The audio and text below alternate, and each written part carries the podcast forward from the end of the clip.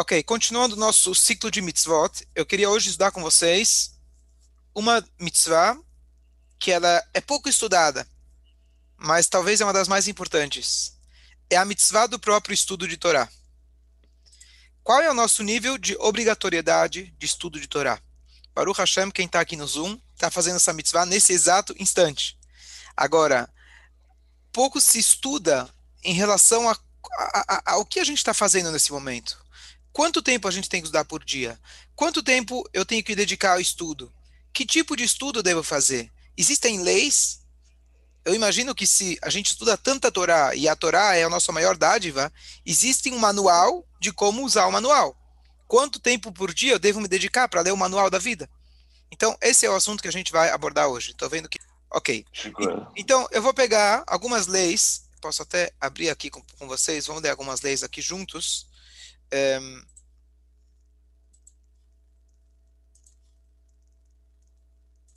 Enquanto você está vendo, já vou deixar uma perguntinha, Beto. Pode falar. Qual pode a diferença falar. de estudar a Torá de noite, de madrugada, e estudar a Torá durante o dia? Boa, estudar, estudar a Torá à noite, o, o Alahá traz para a gente, diga que a, a, pessoa que estuda a Torá à noite, ao longo do dia, ele vai ter um fio de bondade sobre ele durante o dia. Porque a noite está escrito, a noite, a noite não foi criada a não ser para o estudo. Legal, Chico. Ok? É. Vamos lá, eu peguei aqui um trecho do Rambam, eu vou, a gente vai pular algumas, vamos ler algumas. É, vamos aqui, a gente está no capítulo 1 do Maimônides, que fala sobre o estudo de Torá. Eu estou aqui na segunda linha, conseguem ver? E vós ensinareis a vossos filhos falando neles, seria a palavra certa. Veshinantam levanecha vedibartabam. Dessa frase é a nossa obrigação de estudar a Torá. Mas uma mulher não é encarregada de ensinar seu filho, pois apenas aquele que é obrigado a estudar é obrigado a instruir. Então, deixa eu explicar. O que, que a gente vê daqui? É interessante que essa mitzvah não fala o seguinte: coloque tefilin, coloque tzitzit, cumpra o Shabat, estude Torá. Não. A Torá fala: ensine Torá para o seu filho. Essa é a lei. Você deduz que para que eu possa ensinar para o Torá para o meu filho, eu tenho que eu tenho a obrigação de eu mesmo estudar. E se eu tenho a obrigação de ensinar para o meu filho que ele é judeu, significa que ele tem a obrigação de aprender Torá. Então, o que é curioso, né, o primeiro ponto dessa mitzvah é que a Torá não expressa estude Torá, o estudo da Torá já está atrelado ao ensino. E aqui a gente já tem o segredo da nossa existência. O segredo da nossa resiliência. Porque a Torá fala para a gente que a maior obrigação é ensinar a Torá. Passar a Torá para a próxima geração. A Torá sequer fala estude. O teu estudo é uma consequência da sua obrigação de ensinar. Ou seja, Torá Tzivalá no Moshe Morachá. Toda a ideia da Torá é que é uma herança a herança passa de pai para filho. Então aqui está a nossa obrigação de ensinar o nosso filho. Depois ele vai dizer: bom, se teu pai não te ensinou, você tem a obrigação de estudar sozinho. Segundo ponto, a Torá fala, Veshinantam, levanecha, o seu filho, filhos, homens. O que, que significa isso? Aí a gente falou, bom, então a mulher, a mãe, não tem obrigação de ensinar o seu filho, porque ela não tem obrigação de estudar Torá. Então, vamos entender o que significa isso. Existem mitzvot que eh, as mulheres são isentas. Agora, o estudo da Torá, ele tem duas formas. Uma forma do estudo da Torá é cada momento livre que você tem na sua vida, você tem a obrigação de se dedicar ao estudo de Torá. Essa é a nossa obrigação. Existe o um estudo de Torá que ele é funcional. Eu quero saber como fazer a cozinha kasher, então eu preciso estudar as leis de como fazer a cozinha kasher. Eu quero ter uma vida ética, moral, judaica, eu preciso conhecer a Torá para saber como fazer isso. Então, o que a mulher não tem, não é que a mulher não precisa estudar a Torá. A mulher não tem a mitzvah do estudo da Torá por si. Ela não tem a obrigação de que cada minuto livre que ela tem, ela tem que preencher isso com o estudo da Torá. O homem sim. A mulher deve estudar a Torá, mas a Torá dela é funcional. Ela estuda a Torá para saber aquilo que ela tem que fazer e como ela deve se conduzir. O estudo teórico, ela não tem obrigação. Ela pode, mas ela não tem essa obrigação. a verdade é a seguinte: estudo para meninas, estudo para mulheres, do formato que existe hoje, da mesma maneira que existe uma estivá para meninos, tem um marrom, tem um seminário para meninas, isso é uma novidade dos últimos séculos. E se você for ler o Rambam depois, eu ia deixar isso para depois, ele fala que você não deve ensinar a Torá para sua filha. O que quer dizer Torá? Talmud, Gemara, coisas complexas, etc. Peraí, e por que isso mudou? Quem chegou e mudou isso? Então a resposta, em resumo, é: no modelo antigo, você conseguia manter a tradição judaica só com a mulher convivendo numa família judaica. A partir do momento que começou a assimilação muito forte entre o nosso povo e os povos que estavam, os povos que estavam ao nosso redor, o movimento da Ascalá e vários outros que infiltraram dentro de nós, número um.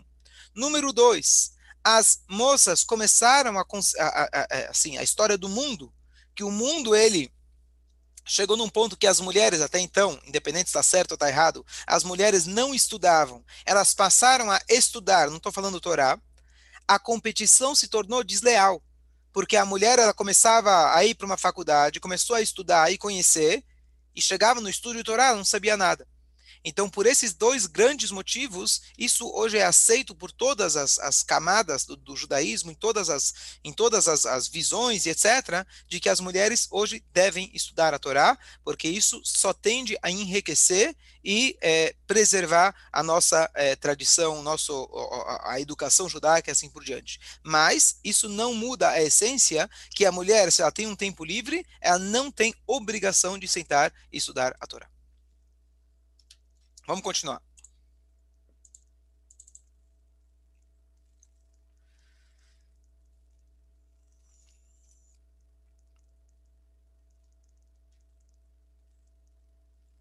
Alguém é obrigado a contratar um professor para a instrução de seu filho, mas ele não é obrigado a ensinar filho de seu companheiro, a nascer quando não há despesas para si mesmo. Tá, aqui ele vai entrar no assunto que hoje não vou conseguir entrar nele, que é o, custo, o, o, a, o cobrar por ensinar a Torá. Tem aqui restrições de como você pode cobrar, quando você pode cobrar. É, não é porque eu sou rabino que eu estou querendo cobrar pelo shiur, é alguma coisa assim que eu não quero ler, é só que é um assunto mais complexo. O que eu quero ler aqui é a primeira parte. O pai, ele tem a obrigação de colocar um filho numa escola ou contratar um professor que ele ensine o seu filho. Isso, olha que interessante. Isso aqui é uma coisa fantástica, extraordinária, que muito antes de ter, de ter escolas por aí, das pessoas se preocuparem com a educação, essa é a essência do judaísmo. Um pai tem a obrigação de contratar um professor. Uma coisa que eu vi, é, eu li recentemente, e, e agora eu entendi melhor essa alahá. Por que, que a lei não fala você deve ensinar o seu filho e pronto? Se você não conseguir, você contrata um professor. Aqui ele fala: não, você é obrigado a contratar um professor. Peraí, se eu quiser fazer homeschool, eu sou um grande rabino, grande professor, deixa eu ensinar meu filho. Ainda ele fala que você tem que contratar um professor. Então eu vi recentemente uma carta do Rebbe, que ele estava escrevendo para um pai, estava escrevendo de que quando um pai ensina um filho, tem muita emoção envolvida. E muitas vezes o pai vai acabar batendo no seu filho, no modelo, pelo menos modelo antigo, dá um patch, tá certo? E o filho não vai aprender.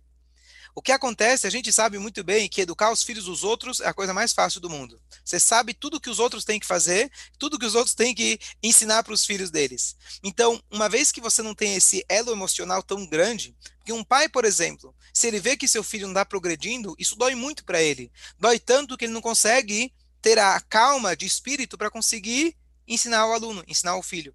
Então, por isso, a Torá, esse é um dos motivos, pelo menos, que a Torá fala contrata um professor. Ele não tem essa bagagem emocional. Não que você está isento de ensinar, não que você não deve, que nem o Mordecai sempre fala, estudar com seus netos. Aliás, eu pulei essa parte que era bem, bem, bem importante. Agora eu me lembrei. Aqui. Assim como o homem é obrigado a instruir seu filho, assim também ele é obrigado a ensinar o filho de seu filho. Tá certo? Aqui ele traz o Passuk. Na, na paraxá da semana passada, que nós acabamos ela essa semana está nisso, né? Que Jacob, Jacob Avino foi ensinar os netos dele também. Ele foi dar brahá naquele momento, ele não foi ensinar. Ele foi dar brahá, mas que tem que... Mas tá lá no, nos comentários do Rashi. Ele ensinou Torá, eu não vi que ele ensinou Torá. A obrigação de ensinar Torá para os netos está aqui, ó, Deuteronômio, Devarim, 4, 9. Ok? É, Agora, aquele cujo pai falhou em instruí-lo, quando se torna consciente disso, é obrigado a educar-se, como se diz, para que os aprende e cuide para cumpri-los. Assim você descobrirá que é uma regra universal que o estudo precede a conduta, porque o estudo produz uma conduta adequada, mas a conduta não produz o estudo. Aqui tem mais um ponto. Olha como é rico aqui as palavras do Maimônides. Primeiro ponto que ele está dizendo é essa história atual de dizer meu pai não me fez, meu pai não me deu, eu sou traumatizado, passei por muitos momentos difíceis e é culpa do meu pai, do meu avô, do meu tio, do meu professor.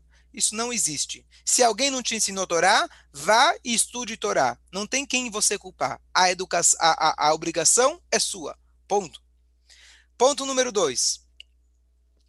É, aqui ele diz que a, o estudo precede a conduta porque o estudo produz uma conduta adequada, mas a conduta não produz o estudo. Tem uma famosa, isso está vindo, na verdade, de uma é, famosa discussão muito grande no Talmud, o que, que, é mais importante? O que vem antes, o estudo ou a prática? E assim vai, por muitos anos eles discutiram até que chegaram na conclusão que maior é o estudo. Por que o estudo é maior? Porque o estudo traz a prática. Então qual é maior? A prática porque o estudo traz a prática. Então, o estudo ele é maior porque ele traz a prática. Mas qual é a explicação simples, querendo sair desse ciclo é, vicioso? Que, na verdade, ambos são importantes e ambos são essenciais. A pergunta é a seguinte: eu posso cumprir uma mitzvah antes de eu saber o motivo dela? Claro, devo. Agora, eu posso cumprir uma mitzvah sem saber como cumprir essa mitzvah? Eu preciso estudar para saber como cumprir o Shabat, como cumprir o Kasher, como cumprir todas as leis. Então, o que acontece muitas vezes, isso eu sempre falo, pessoas às vezes começam a frequentar a sinagoga, por exemplo. Às vezes, infelizmente, é por um Kaddish. E ele pode passar o ano inteiro frequentando. Ele fez, colocou tefilim, fez mitzvot, o que é fantástico. Isso é uma ligação essencial, é, infinita com Deus que vai ficar para sempre. Porém, se a pessoa não se dedica para participar de shiurim, é muito difícil que ela cresça. O que permite uma pessoa crescer é a pessoa começar a entender. O entendimento dele vai fazer com que ele, Bezrat Hashem, cumpra mais. O cumprimento por si é o essencial e a primeira coisa que a gente tem que fazer. Mas uma mitzvah leva a outra, sim. Mas o cumprimento por si ele não puxa o estudo o estudo, ele puxa o cumprimento. Então, aqui a gente está focando justamente nas alahot de estudar a Torá. Então, a obrigação nossa é estar constantemente estudando e o estudo ele vai trazer a prática. Vamos mais, uma, mais algumas alahots, se o tempo permitir. Ok.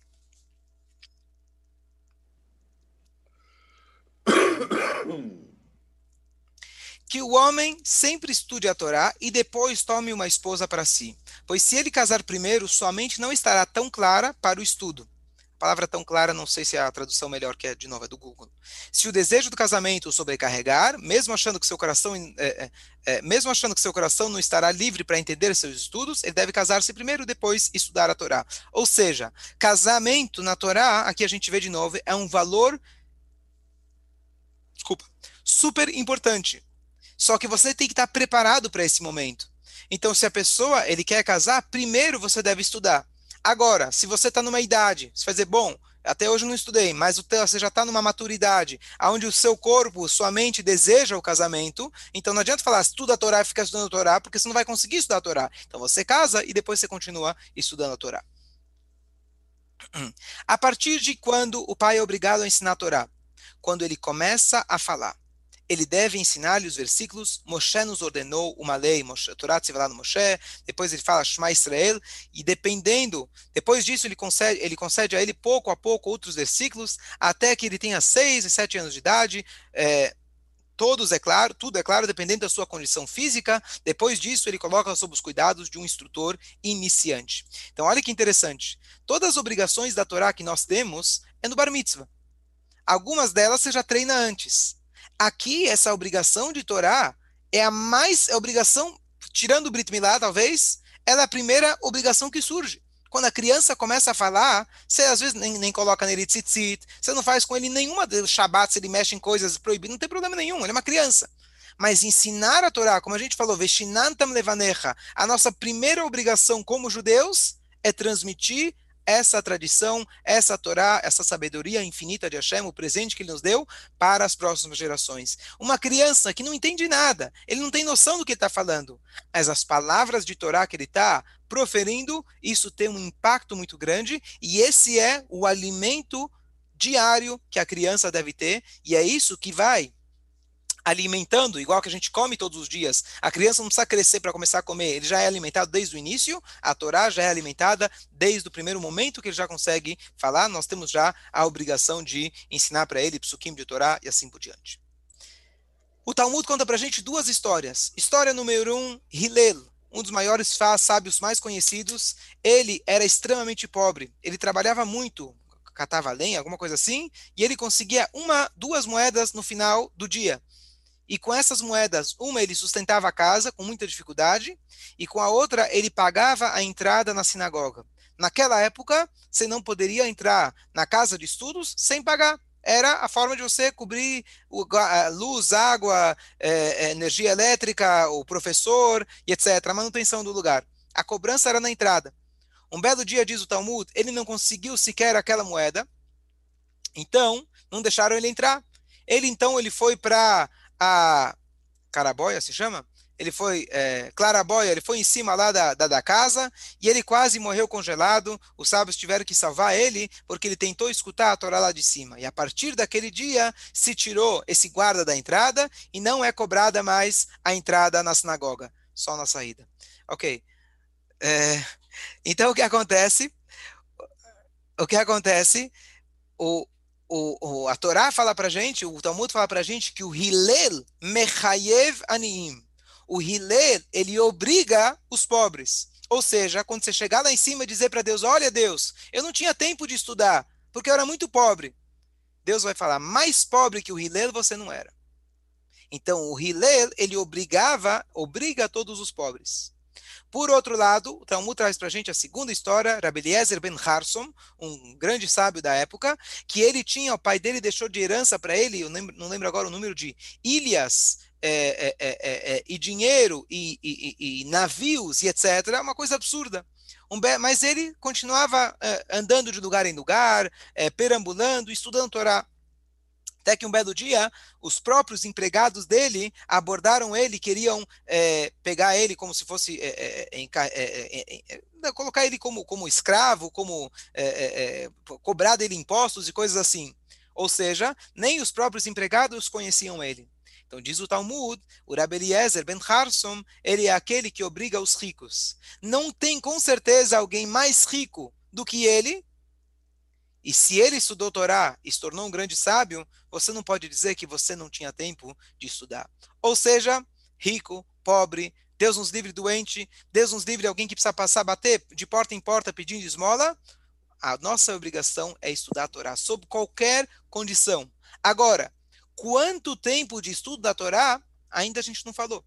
Pode ser que nem ele falou, é um pouco de dia, um pouco de noite. Seja um pere que se chama um capítulo de manhã, um capítulo à noite. Mas disso ninguém foge. Disso ninguém pode dizer, para isso eu não tive tempo. Boa tarde a todos.